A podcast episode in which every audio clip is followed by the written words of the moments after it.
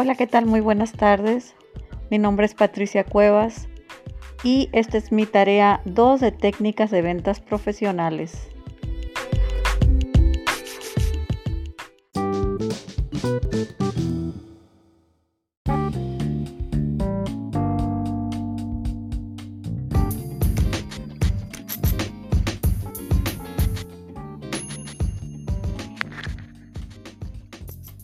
Liverpool cuenta con más de 60.000 empleados que en su mayoría, en su gran mayoría, son eh, la fuerza de ventas. Entre ellos, obviamente, entre estos 60.000, casi 61.000, eh, hay empleados de administración, pero la gran, gran mayoría son fuerza de ventas.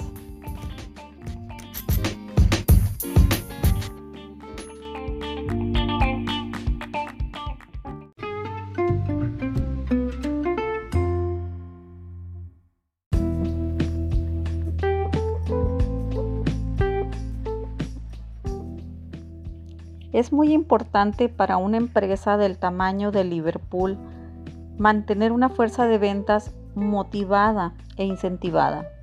¿Qué viene siendo esto? Pues motivación, el conjunto de factores internos o externos que determinan en gran parte el comportamiento de una persona, en este caso de nosotros los empleados. Y la incentivación, que esto es el estímulo que recibimos nosotros por eh, hacer nuestro trabajo y hacerlo lo mejor posible. ¿Cómo se nos eh, incentiva? Pues con recompensas, con puede ser en efectivo, en especie, un reconocimiento, en fin, cosas de las más importantes.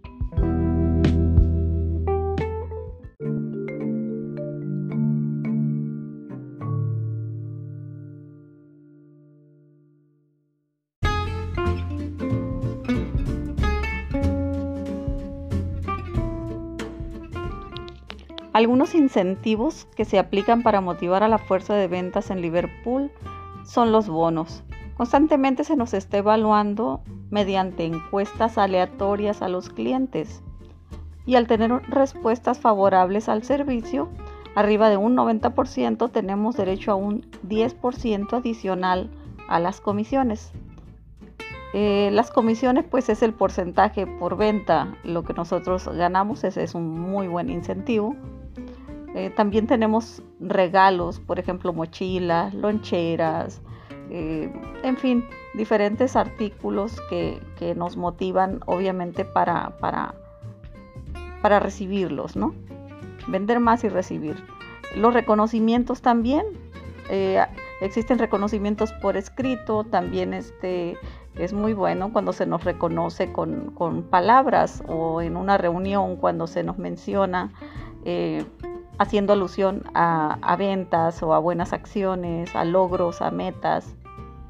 Eh, son cosas que, que como fuerza de ventas valoramos mucho.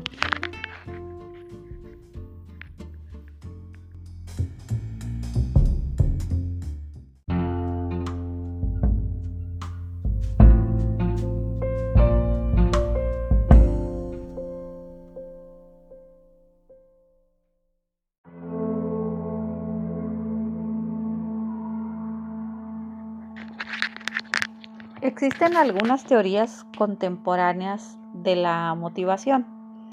Una de ellas es la teoría de la autodeterminación, eh, teoría del establecimiento de metas, teoría de la autoeficacia, teoría del reforzamiento, teoría de la equidad y justicia organizacional y teoría de las expectativas.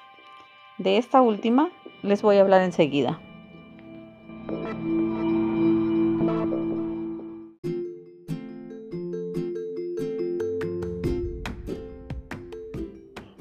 Ahora sí vamos a ver de qué se trata la teoría de las expectativas.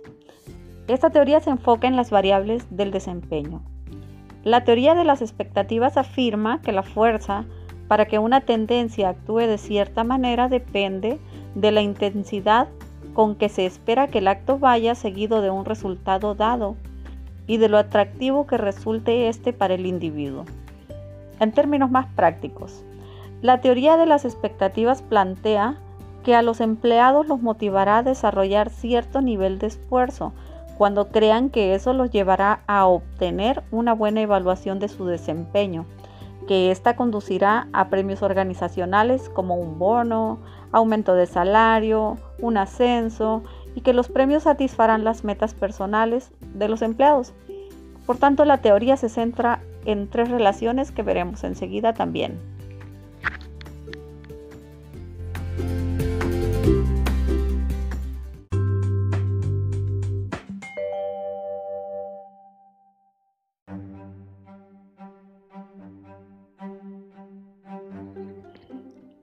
1. Relación esfuerzo-desempeño. La probabilidad que percibe el individuo que desarrollar cierta cantidad de esfuerzo conducirá al desempeño. 2. Relación desempeño-recompensa. Es el grado en el que el individuo cree que el desempeño a un nivel particular llevará a la obtención del resultado que desea. Y 3. Relación recompensas-metas personales. Es el grado en que las recompensas organizacionales satisfacen las metas o necesidades personales de alguien y el atractivo que tienen dichas recompensas hacia el individuo.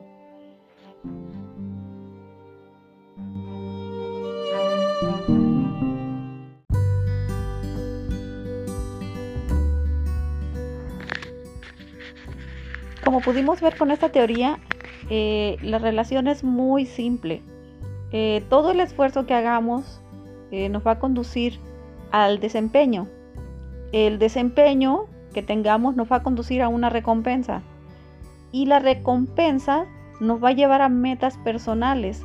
Eh, al nosotros llevar a cabo o, o, cumplir metas personales, va a hacer que también la empresa salga ganando, puesto que las metas que el individuo tiene son las metas que la empresa también ha fijado.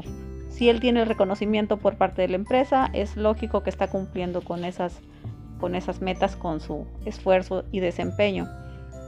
Así ganan tanto empresa como empleados.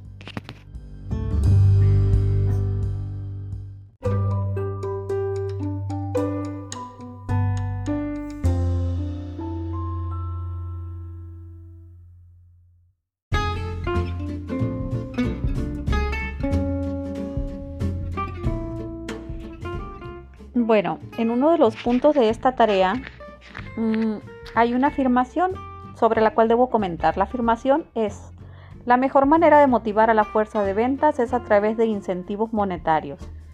Y a lo que yo puedo contestar que no, no siempre. Si bien es cierto que a todos los empleados del área de ventas nos interesa un reconocimiento económico, que a eso vamos, también es verdad que a la par eh, de este es muy bueno recibir la atención y reconocimiento al esfuerzo de manera personal como un logro eh, por las acciones eh, realizadas. Son cosas que no llenan el bolsillo, pero sí satisfacen el ego y con ello el trabajador se siente distinguido y satisfecho. Así es como, como yo lo percibo, así es como yo lo he sentido a través de estos años dentro de la cadena Liverpool. Para mí ha sido muy satisfactorio tener, tener metas primero y además incentivos.